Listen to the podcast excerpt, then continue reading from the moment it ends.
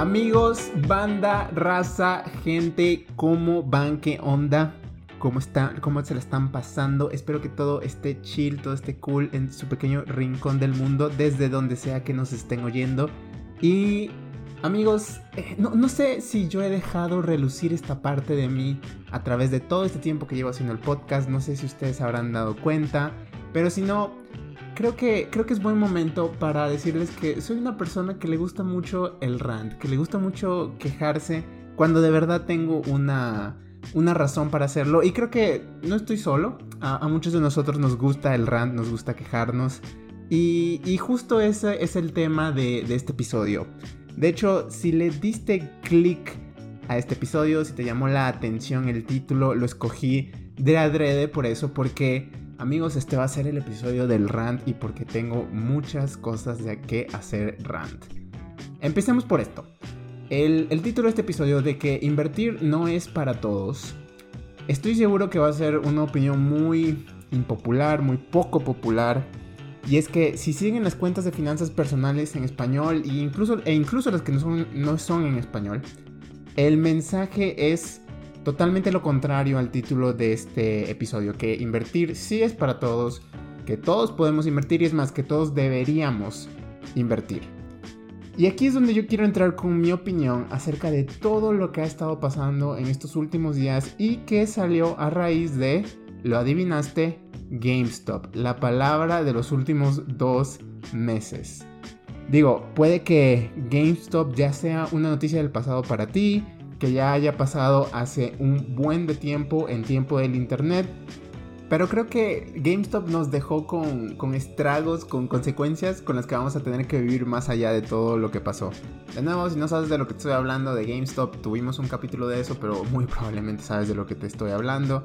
Y si no, eh, chécate el episodio y regresa a este porque este es como continuación, parte 2, la venganza, como quieras, como quieras llamarlo.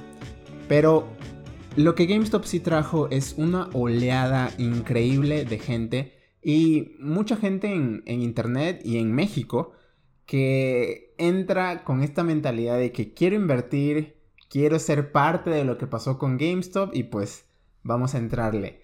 Y ahora, ahí les va. Eh, por el lado positivo, creo que esto es bueno porque sí, en verdad sí necesitábamos promover mucho la cultura de inversión y del ahorro en Latinoamérica en general, no solo en México porque falta mucho de eso. Y el hecho de que mínimo GameStop haya sido lo que necesitas para atraer a la gente, eh, creo, que, creo que en ese sentido es algo positivo que, que sucedió con GameStop. La parte mala es que al atraer toda esta gente, gente que muy probablemente no ha sabido nada de finanzas, no sabe nada de inversiones, es la primera vez que escuchan sobre acciones, traes a mucha gente con una noción equivocada de qué es invertir, de qué es la libertad financiera, de qué es el largo plazo. Y no manchen amigos, ah, traes de todas las frases que pueda haber. Y creo que el gran detalle aquí y las personas más peligrosas de, este de, de toda esta oleada son aquellas que creen que saben lo que están haciendo solamente porque vieron la superficie de lo que estaba pasando, solamente porque Alguien les explicó qué es lo que pasó con GameStop, entendieron lo que es vender en corto, entendieron acerca de todo esto de los mutual funds y creen que ya saben y, que la, la, van a armar, ¿no? Invirtiendo. Pero déjenme decirles, no es tan fácil. Y si de verdad quieres invertir responsablemente, que creo que es lo que he estado diciendo en este podcast casi desde el inicio, vas a tener que hacer un poquito más que eso. Entonces, en este episodio vamos a hablar de todas estas cosas. Bueno, yo voy a hablar más que nada de todas estas cosas. Eh, porque creo que en verdad esto es algo que necesita cambiar. Así que si sigues conmigo para este momento, gracias. Y si crees que este capítulo te puede traer algo de utilidad en tu vida, algo que no sabías, si no sabías cuál era el, orden del, del, riesgo de las diferentes plataformas, si es más riesgoso invertir en Sofipos o en bancos, todo eso es algo de lo que vamos a hablar en este episodio, así que déjalo en play, sigue haciendo lo que estés haciendo, sigue en el gym, sigue lavando los platos, no me agüito, pero ahí te va. La historia comienza con los eventos ocurridos hace unas semanas, creo que fueron. Sí, hace unas semanas con GameStop. Ustedes de seguro saben de lo que estoy hablando. Y si no sabes de lo que te estoy hablando, hicimos un capítulo explicando eh, todo lo que pasó con, con GameStop. Pero si no has estado viviendo debajo de una piedra, sabes lo que pasó porque estuvo en prácticamente todas las partes relevantes del Internet, en YouTube, en redes sociales, etcétera, etcétera. Creo que la señora que envía piolines de buenos días, ella sabía de GameStop. Pero bueno, ese no es el punto aquí. Lo que pasó con GameStop después de todo ese boom fue que muchas hubo un flujo enorme de personas que llegaron de todos los rincones del Internet. Bueno, no, no, no de todos los rincones, hay que ser justos aquí, principalmente llegaron de redes sociales y que muy probablemente llegaron con toda la actitud y con la mentalidad de tiburón de armarla en las inversiones y en la bolsa de valores y en las acciones y con toda esta mentalidad de que me voy a volver rico invirtiendo 10 mil pesos. Eh, ¿Y por qué, por qué creen todo esto? Pues muy seguramente se echaron uno o dos videos de YouTube explicando qué es lo que pasó con GameStop, le entendieron, ya saben lo que tenían que saber y ahora están listos con todo lo que necesitaban saber para, pues como te dije, volverte rico y no tener que volver a trabajar mucho. No tienes que buscar a estas personas muy muy minuciosamente, solo tienes que ir a tu grupo local de Facebook y vas a encontrarlos, créeme. Esta es gente que invierten solamente en las cosas que, entre comillas, les recomendaron sin en verdad hacer una investigación al respecto de qué es en lo que estás metiendo tu dinero, ¿no? Y ahora, no me malinterpreten, todavía no le piques send a ese tweet de odio, no me estoy quejando de que las personas lleguen sin saber todo, todo lo que hay que saber sobre inversiones. Eh, todos fuimos novatos en su momento, no todos somos expertos en este campo y no todos deberíamos serlo. Eh, así no funciona la sociedad, hay personas que se especializan en una cosa y hay, hay otras que en otra. El problema aquí, y la parte peligrosa en realidad para todos, son aquellas personas que llegan sin querer poner el esfuerzo previo de educarse, de investigar, de ver videos, leer libros, bla, bla, bla, bla, bla. Creo que esa es la parte peligrosa. ¿Y por qué digo que es peligrosa para todos? Porque muy probablemente esas, esas son las personas que primero van a perder dinero y bueno fuera que terminar en perder dinero, pero también son las personas que van a empezar a hablar mal de la bolsa, de las inversiones y, va, y, y, de ahí es que sale toda esta mentalidad o toda esta creencia de que invertir en la bolsa de valores es apostar tu dinero. Amigos, invertir en la bolsa de valores y hacer... Invertir en general no es apostar tu dinero. Hay muchas cosas que sí son apostar tu dinero, ir a un casino, la lotería, todo lo que quieras. Pero la bolsa de valores, las inversiones, eso es otro tema. Ahora, que si depende o no de la suerte, creo que es un tema debatible. Lo vamos a ver aquí en podcast porque me gusta mucho ese, ese tema de estadísticas. Pero en general, créeme que no se trata de apostar tu dinero, no estás poniendo tu dinero en el casino para nada. Sí se trata de tomar riesgos inteligentes. Y es que ahí les va. Esto lo decía todos los capítulos en, el, en, la musiquita del intro, ya no la tenemos por cuestiones de tiempo y porque ya se volvió muy repetitiva. Pero en la musiquita del intro decíamos, no existe fórmula mágica, no hay un secreto para invertir, pero lo que sí hay en el mundo de las inversiones es una toma de riesgos inteligentes y eso es a lo que todos deberíamos apuntar, a tomar riesgos inteligentemente. ¿Y saben cuál es la parte difícil de tomar riesgos inteligentes?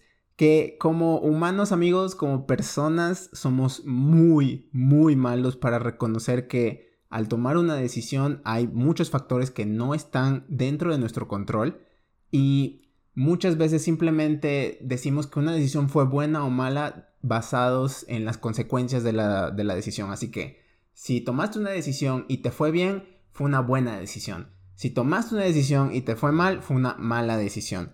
Pero las cosas no son así. ¿Y saben por qué? Eso sería como decir que en un mes determinado tú decidieras gastar todo tu dinero en tickets de la lotería y al final te la ganes. Ganas el premio mayor, ahora eres millonario. No manches, te fue súper bien. Pero si le preguntaras a cualquier persona, bueno, a cualquier persona que tiene los pies sobre la tierra, a cualquier persona que está en sus cabales, si le dijeras que hiciste eso, no creo que nadie diría que esa fue una decisión inteligente, ni siquiera que fue una buena decisión para nada.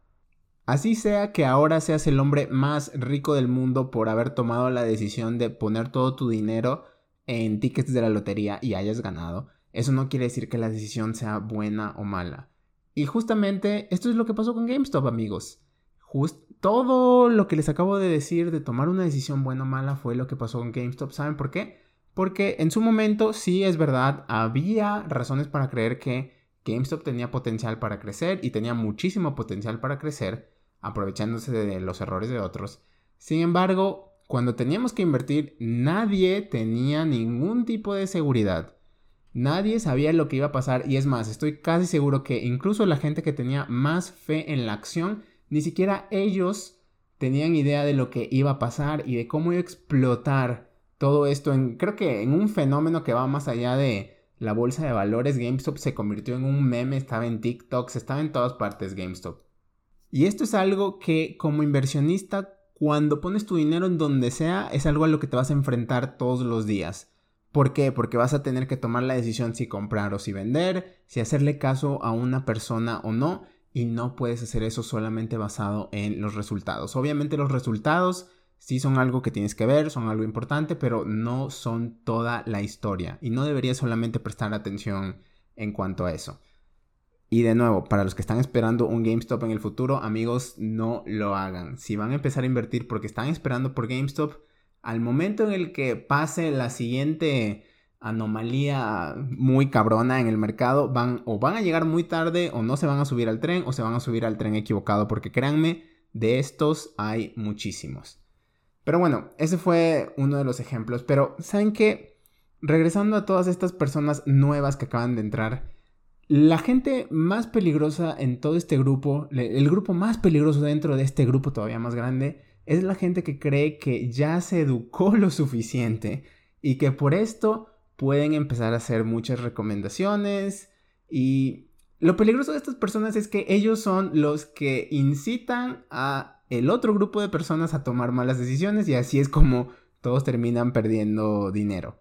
O bueno, tal vez unos terminen ganando, pero la gran mayoría termina perdiendo dinero. Y es que eh, este, este dato que les voy a dar es muy bien conocido, este dato no es para nada ningún secreto, pero el 80% de las personas que invierten en la bolsa de valores termina perdiendo su dinero.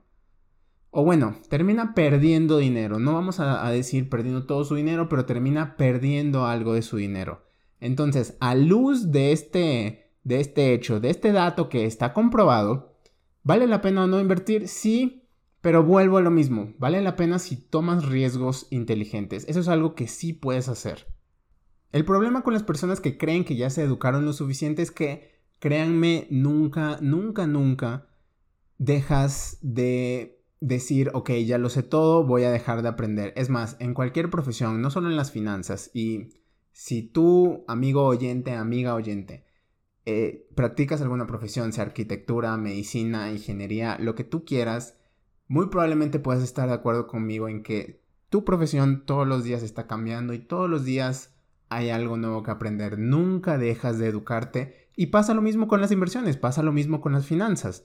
Aquí el único detalle es que si vas a invertir, esto es un esfuerzo muy, muy autodidacta. Entonces, bueno, ahora sí ya depende muchísimo de ti, ya no está el libro, ya no está el profesor, ya no está la escuela que te va a decir, estos son los temas que necesitas saber, ya depende mucho de tu investigación.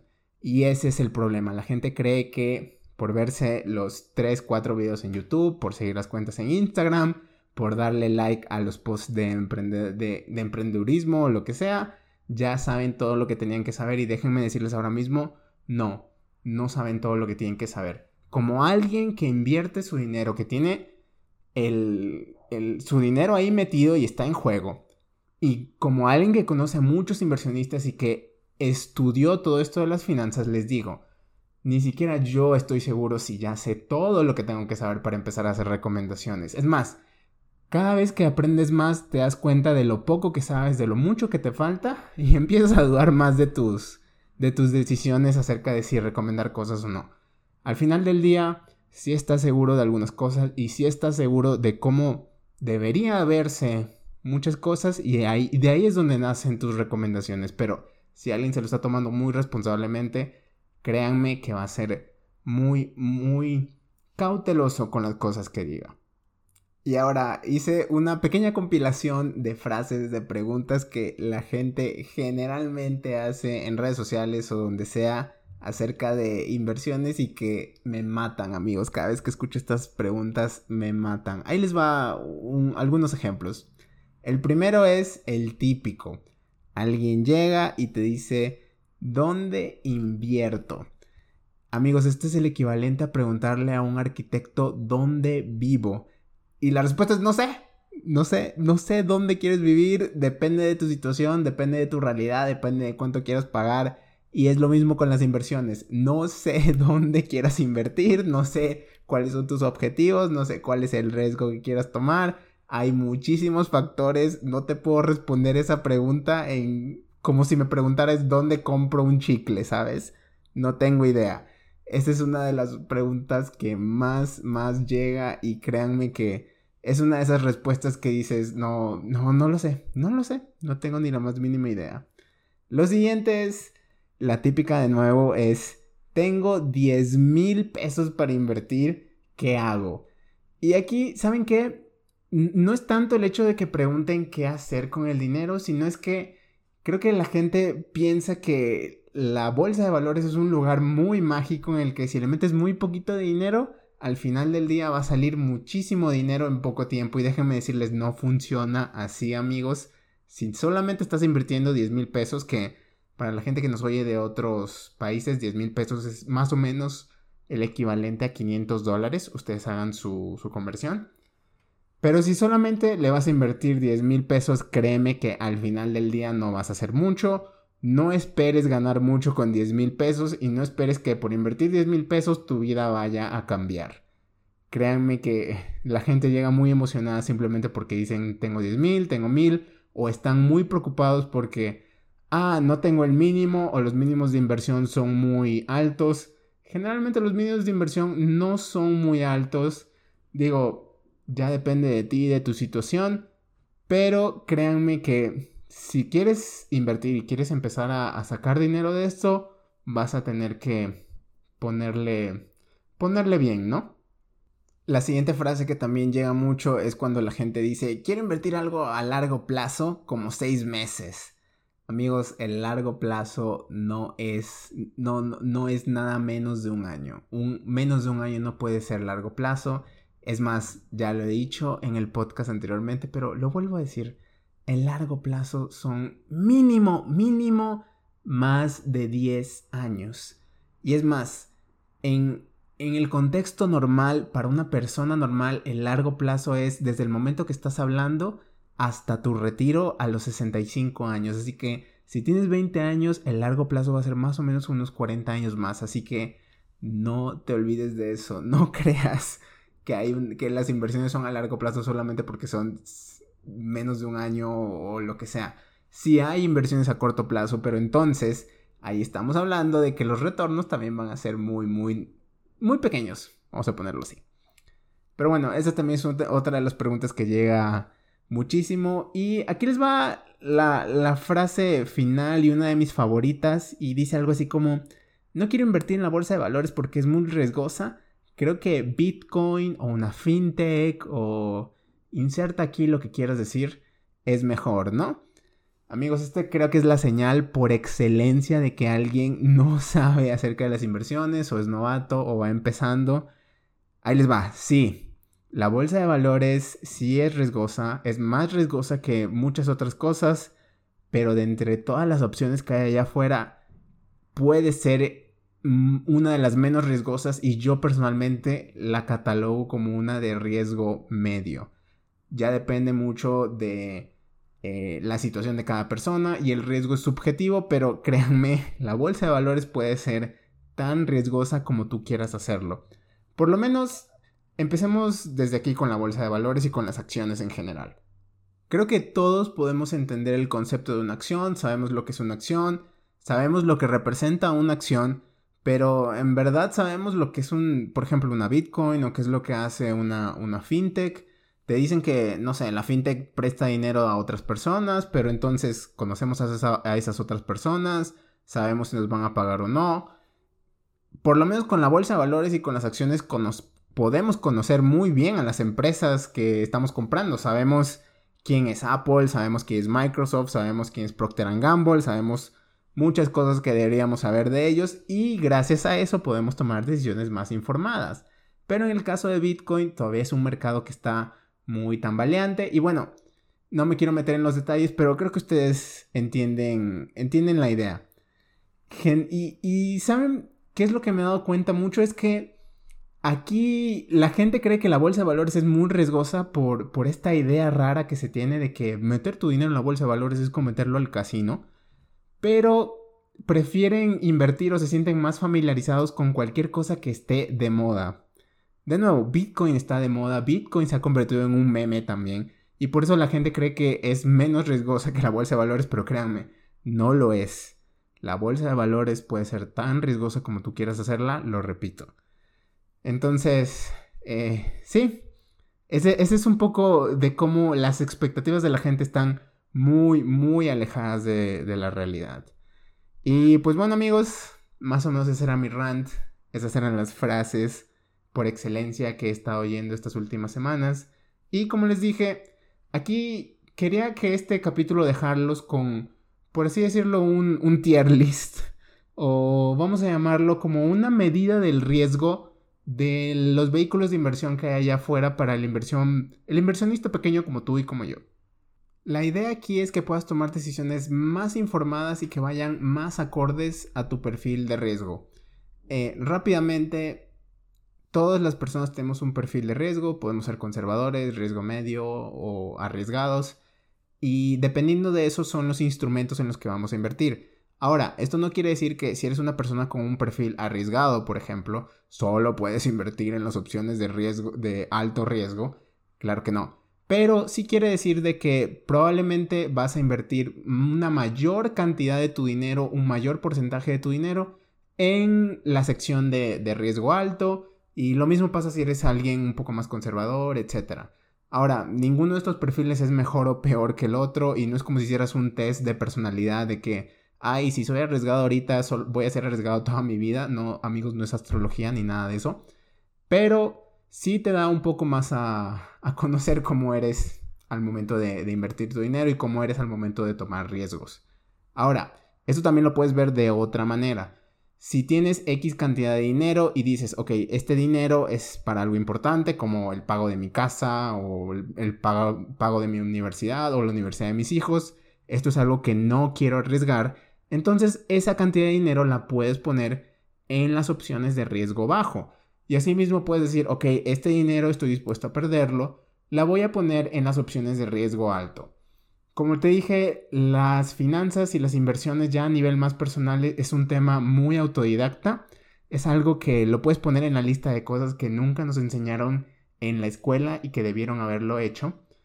Pero pues bueno, aquí estamos, esa es la realidad. Y sí, creo que si crees que esto te va a ayudar, espero que de nuevo lo escuches, te quedes hasta el final y hagas esta introspección de si eres alguien un perfil de riesgo alto, medio o bajo. Ahora, también te quiero recordar que el riesgo es algo subjetivo, depende mucho de tu realidad, depende mucho de el tipo de persona que eres, etcétera, etcétera. Y que las opciones o la manera en la que yo voy a clasificar todas, eh, todas estas opciones son mi opinión.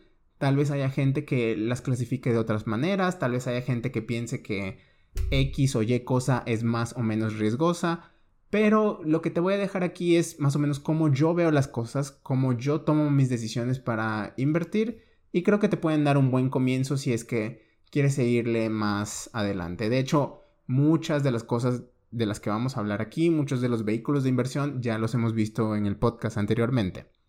Así que bueno, ya sin más preámbulos, ahí vamos con la lista. Vamos a empezar con las opciones de riesgo bajo, empezando de menor a mayor. Y entre las opciones de riesgo bajo, la de menos riesgo en todo ese grupo son los famosos CETES. ¿Y qué son los CETES? Para no meterme en todo el rollo, imagínate que los CETES son títulos como pagarés en los que tú le prestas dinero al Estado mexicano y ellos se comprometen a devolverte tu dinero en una fecha. Los CETES pueden venir en diferentes periodos de tiempo. de 28, 90 o incluso hasta un año. Hay más opciones después de eso, pero generalmente se quedan en un año y generalmente son tomados como el vehículo de inversión más seguro, por lo menos dentro de México. Entonces, ¿qué nos quiere decir esto? Si es el, si es el vehículo de inversión más seguro dentro de, de México, si alguien te está ofreciendo una tasa menor que la de CETES, sabes que es una mala inversión. ¿Por qué? Porque muy probablemente estarías mejor si simplemente invirtieras tu dinero en CETES y es muy probable que sí te lo vayan a pagar. Esto pasa en muchos niveles, por ejemplo en los bancos, cuando te ofrecen, te vamos a dar el 2% de tu dinero, etc. Pero ya sabes que lo puedes comparar con el CETE, que en estos momentos el CETE está en alrededor del 5%.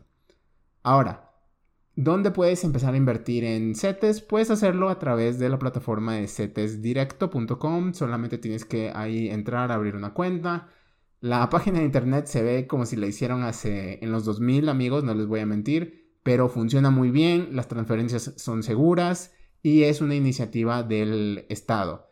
Entonces, de nuevo, está todo regulado, es algo seguro, no es una estafa. Eh, también algo que me gusta mucho de CETES Directo es que no te cobran ningún tipo de comisión por comprar o vender CETES. Sin embargo, sí tienes que pagar impuestos, aunque estos impuestos solo los pagas por los primeros 150 mil pesos que no los pagas, perdón, por eh, hasta 150 mil pesos. Si inviertes más de 150 mil pesos, ahora sí empiezas a pagar el punto 90% si es que no me equivoco. Ahora, te dije que si algún vehículo de inversión, alguna plataforma te ofrece menos de la tasa del CT, muy probablemente no es una buena inversión. Sin embargo, aquí también tienes que tomar en cuenta otros factores. Por ejemplo, en Mercado Pago tienen una cuenta que te ofrece el 2.8%, pero el beneficio aquí es que puedes disponer de tu dinero cuando tú quieras. la tasa sí es menor que la del CETE, sin embargo te dan ese beneficio de no tener que tener tu dinero atado durante 28, 91 días o incluso hasta un año. Ese es el beneficio de todo esto. En cetesdirecto.com tienen una opción un poco parecida, solamente que la disponibilidad es diaria. O sea, si quieres hacer un retiro hoy, te va a llegar hasta mañana. Lo cual no se me hace tan malo en general. ¿Y sabes para qué yo utilizo o para qué yo recomiendo mucho las cuentas en CETES Directo? Para que ahí tengas tu fondo de emergencia. Porque si no lo tienes, si te habías olvidado del fondo de emergencia, no te olvides del fondo de emergencia. Es muy, muy importante que lo tengas antes de empezar a invertir. Necesitas ese fondo de emergencia y creo que el mejor lugar para tenerlo es en CETES Directo que te da una tasa un poco menor que la del CETES, sin embargo casi siempre se, se acercan mucho y es en este instrumento que ellos llaman Bond Día.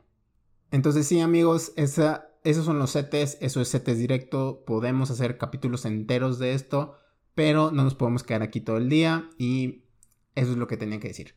Ahora, la segunda opción son los bancos o los pagares bancarios. Y creo que muchas personas deben estar familiarizados con esto. Son los que casi siempre te intentan vender en, el banco cuando haces una cuenta. Son una de las formas de inversión a las que la mayoría de gente se expone primeramente de nuevo por, por su banco, porque eso es lo que le ofrece su banco. El tema aquí es que, como ya te lo mencioné anteriormente, Generalmente estos pagarés bancarios ofrecen una tasa menor que la de CETES. No sé exactamente en qué bancos pase, pero sé que pasa mucho. Y si está. Y si este es tu caso, si llegas a ver alguna oferta de este tipo, ya sabes que no es una muy buena inversión, especialmente porque estos pagarés te piden que tengas tu dinero atado por X tiempo que creo que generalmente tiende a ser un año. Así que en ese sentido estarías mejor si simplemente invirtieras en CETES. Ahora, también sé que hay pagares bancarios, hay bancos en los que esto está cambiando y ellos generalmente te ofrecen, por ejemplo, te lo ponen como, te ofrecen el 110% de la tasa del CETE. Ahora, no sé qué tan bueno o malo sean este tipo de ofertas, pero sí te puedo decir, eh, aquí ya depende de, muchas otras cosas. Por los pagares bancarios también tienes que pagar impuestos, no sé si los bancos te cobran algún tipo de comisión, así que antes de invertir en cualquier pagaré, yo personalmente no lo he hecho porque estoy feliz con las opciones que tengo. Pero si tú quieres hacerlo a través de un pagaré, no hay problema, simplemente ten en cuenta los impuestos que vas a pagar, las comisiones que vas a pagar y al final del día compáralo con el CETE a ver si vale la pena o no. Las siguientes en todo este grupo de bajo riesgo son las SOFIPOS, Sociedades Financieras Populares, y básicamente imagínate que son como la versión regulada de las cooperativas, de las cajas de ahorro, como sea que, que tú le quieras llamar. Y funcionan más o menos así. Ellos le piden prestado dinero a los inversionistas, que pueden ser tú o yo, les ofrecen una tasa fija de rendimiento en un tiempo determinado, que más o menos puede ser un año, y luego ellos prestan ese dinero a la mayor cantidad de gente posible que puedan. De hecho, fueron inventadas para prestarle dinero a más personas, a personas que por A o B motivo no podían llegar a los bancos. Entonces, así funcionan las OFIPOS y hay tres OFIPOS que en este momento son muy populares, que yo creo que son muy seguras y que hemos también mencionado algunas aquí en el podcast. La primera es Cubo Financiero, eh, también está Finsus y Supertasas. Esas tres son muy populares, yo creo que son muy seguras las tres y te ofrecen rendimientos muy atractivos. Generalmente tienden a ser mayores que los del CETE. Esas tres creo que ahorita están rondando en el 10% y es muy fácil abrir tu cuenta, especialmente si, si son en, línea. Entonces yo te recomendaría si vas a empezar a invertir, empieza por las OFIPOS, empieza por esas, esas tres OFIPOS que te acabo de mencionar porque son una forma muy amigable de, de comenzar.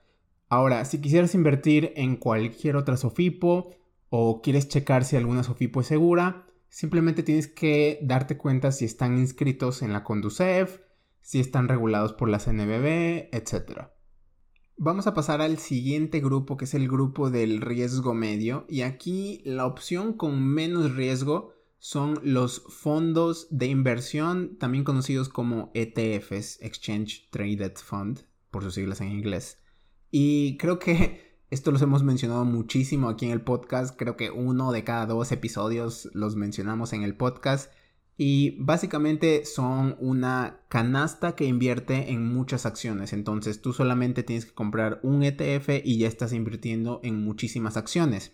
Lo bonito de esto es que al hacer esto estás diversificando tu riesgo. No solo estás poniendo tu dinero en una sola empresa, pero sino en muchísimas. Y ahora, los ETFs, si has estado siguiendo el podcast, ya te has de haber dado cuenta de que pueden venir en todas las formas, colores y sabores que te puedas imaginar, pero en general puedes encontrar ETFs que están atados a un índice, o sea, siguen un índice de empresas fijo e invierten en esas empresas, o hay ETFs que también son administrados activamente, que tienen un equipo detrás que está buscando empresas en las cuales invertir. Aquí el detalle es que los fondos indexados, los ETFs, indexados tienden a ser muy, muy baratos, porque todos los ETFs te cobran algún tipo de, de cuota de administración, de comisión.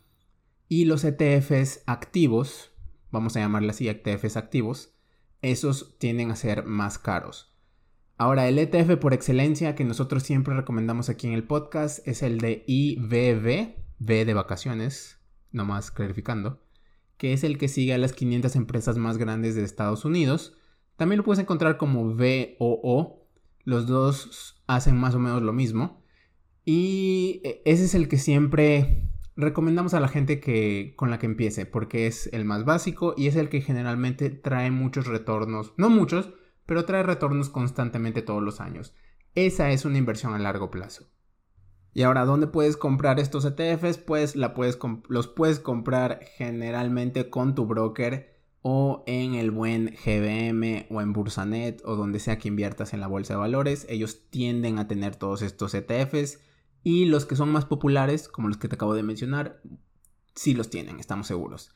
Y si quieres saber más de ETFs, si quieres saber ETFs que inviertan en nichos muy específicos del mercado, pues eso es lo que cubrimos aquí en el podcast. Entonces te invito a que nos sigas oyendo. Ahora, el siguiente instrumento en esta categoría de riesgo medio son las acciones individuales. Imagínate invertir en una sola empresa de la bolsa de valores como Apple, Microsoft, eh, Procter ⁇ Gamble, etc. ¿Por qué pongo esto como algo más riesgoso? Porque al estar invirtiendo en una sola empresa, pues eh, tu riesgo no está diversificado y esa empresa la pueden afectar cosas que le pasen a toda la economía, cosas que le pasen a la industria y cosas que, sean específicas de esa empresa. Por ejemplo, si inviertes en Tesla y mañana Elon Musk le da algo y decide irse de Tesla, muy probablemente las acciones de Tesla vayan a caer. Pero el que Elon Musk se vaya no le afecta para nada a sus competidores como Toyota, General Motors, Nissan, etc. Entonces, invertir en Tesla es mucho más riesgoso que invertir en la industria de los automóviles, ¿no? Y pues bueno, si bien es cierto, invertir en acciones individuales es más riesgoso que invertir a través de ETFs, generalmente también tiende a darte mejores retornos. Aquí el arte de invertir en acciones individuales es poder escoger las acciones que vayan a ser las mejores a largo plazo o a mediano plazo o cuando sea. Este es el tipo de investigación que tienes que hacer de cómo escoger tus acciones, cómo analizar las empresas, etcétera, etcétera, etcétera. Como ya te lo dije en los ETFs, si quieres comprar acciones de empresas, simplemente ve a tu broker, ve a GBM y ahí estuvo. Ahora, vámonos con el siguiente grupo que son todos los vehículos de alto riesgo y aquí voy a pasar un poco rápido porque estos son grupos muchísimo más grandes y no me quiero meter a detalle en ninguno de ellos. Pero solo ten en cuenta que si ya están en este grupo de alto riesgo es porque créeme son muy riesgosos. Y el, primer eh, instrumento o la primera plataforma o tipo de empresa que quiero mencionar aquí son las famosas fintech. ¿Y por qué las pongo aquí? Es cierto que hay fintechs que las puedes considerar que son menos riesgosas que invertir en la bolsa, por ejemplo, pero en el general las fintech todavía son un nicho de mercado muy, muy pequeño, muy limitado y se dedican a cosas muy específicas. Por ejemplo, yo diría que invertir en fintechs que tienen que ver con inmobiliaria es un poco menos riesgoso que invertir en la bolsa de valores o puede ser algo que esté al mismo riesgo de invertir la bolsa de, en la bolsa de valores. Pero las fintechs que son de préstamos peer-to-peer, esas yo les pondría muchísimo más riesgosas. Aquí, aquí sí depende mucho de cada fintech, entonces por este tipo de cosas las pongo aquí. Como te dije, aquí en el podcast checamos varias fintechs. Si no, te diría, si estás interesado en alguna fintech, sea cual sea, yo te diría, chécala muy bien antes de invertir en ellos. Y más que nada, eh, mira qué tan reguladas están, si están dados de alta en la Comisión Nacional Bancaria de Valores, si eh, tienen algún tipo de... están listadas en la Conducef.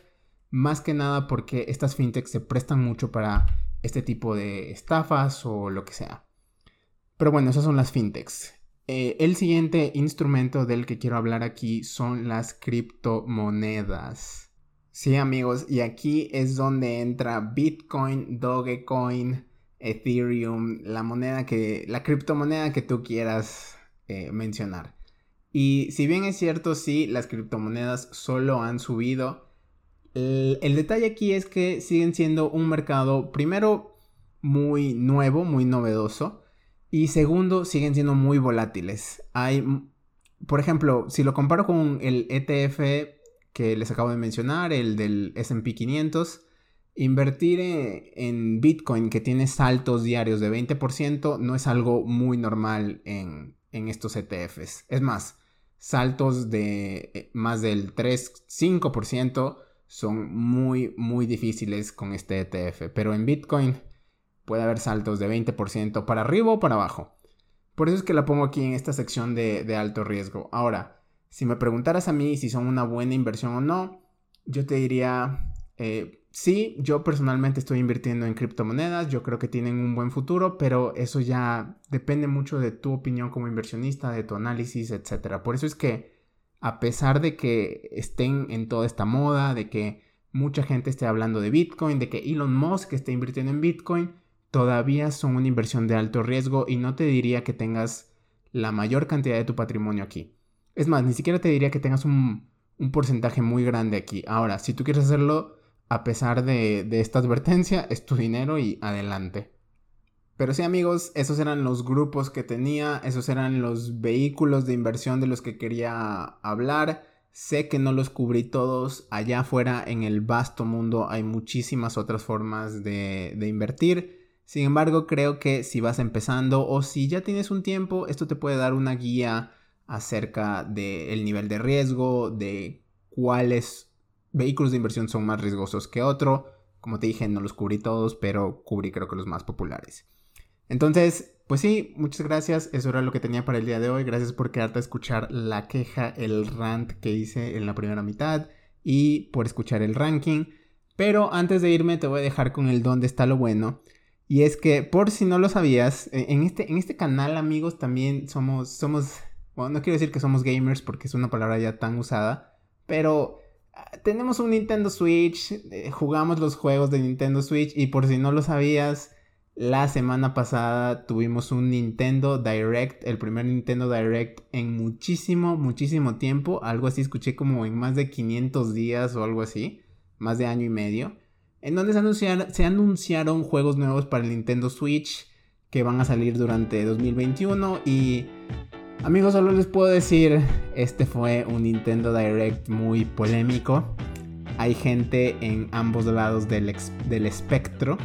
Yo me coloco más en el lado de decir, no manchen, no va a salir nada en 2021, ¿qué está pasando Nintendo? ¿Dónde están los juegos buenos? Y si no lo han visto, vayan a verlo, pero les, les voy a adelantar algo. No hay Zelda Breath of the Wild 2. No hay ninguna noticia sobre Metroid Prime 4 y no hay ninguna noticia sobre Bayonetta 3. Ya, se los adelanté. Todo lo demás ustedes váyanlo a ver. Pero lo que sí me gustó, una noticia que, me gustó y, la puedes ver ahí, es que hay un nuevo personaje para el, el Smash. Si no has jugado el Smash, ve con el Millennial más cercano que tengas o el Centennial más cercano que tengas o cualquier persona de menos de 18 años más cercana que tengas e invítalo a jugar un Smash. Nadie le dice que no a un Smash. Amigos, Smash es el juego que une generaciones, construye puentes en vez de destruirlos. Pero bueno, me encantó el nuevo personaje de Smash. Te lo voy a adelantar también simplemente porque me gusta hablar de esto, pero es Pyra de un juego que se llama Xenoblade Chronicles 2. Manchen, jugué ese juego hasta morir en su época, es más, lo sigo jugando. Tengo una cantidad exorbitante de horas en ese juego y se los recomiendo si les gustan los juegos de rol, de RPG, está muy bueno. Pero bueno, el dónde está lo bueno esta semana es el Smash y el Nintendo Direct que salió la semana pasada. Échenselo si les gustan los videojuegos y si no, échenselo también para que puedan hablar con sus amigos o con cualquier persona que les guste los videojuegos porque créanme, si te gustan los videojuegos, viste el Nintendo Direct. Pero bueno amigos, eso era lo que tenía para esta semana. Gracias por quedarse hasta el final. Como siempre, estamos en redes sociales. Échense por ahí un ojo. Échense. Eh, eh, vayan a ver la imagen del dónde está lo bueno esta semana. Les va a gustar. Y yo los veo la siguiente semana con otro episodio. Vamos a regresar a nuestra programación normal. Gracias por quedarte hasta el final de nuevo y chao.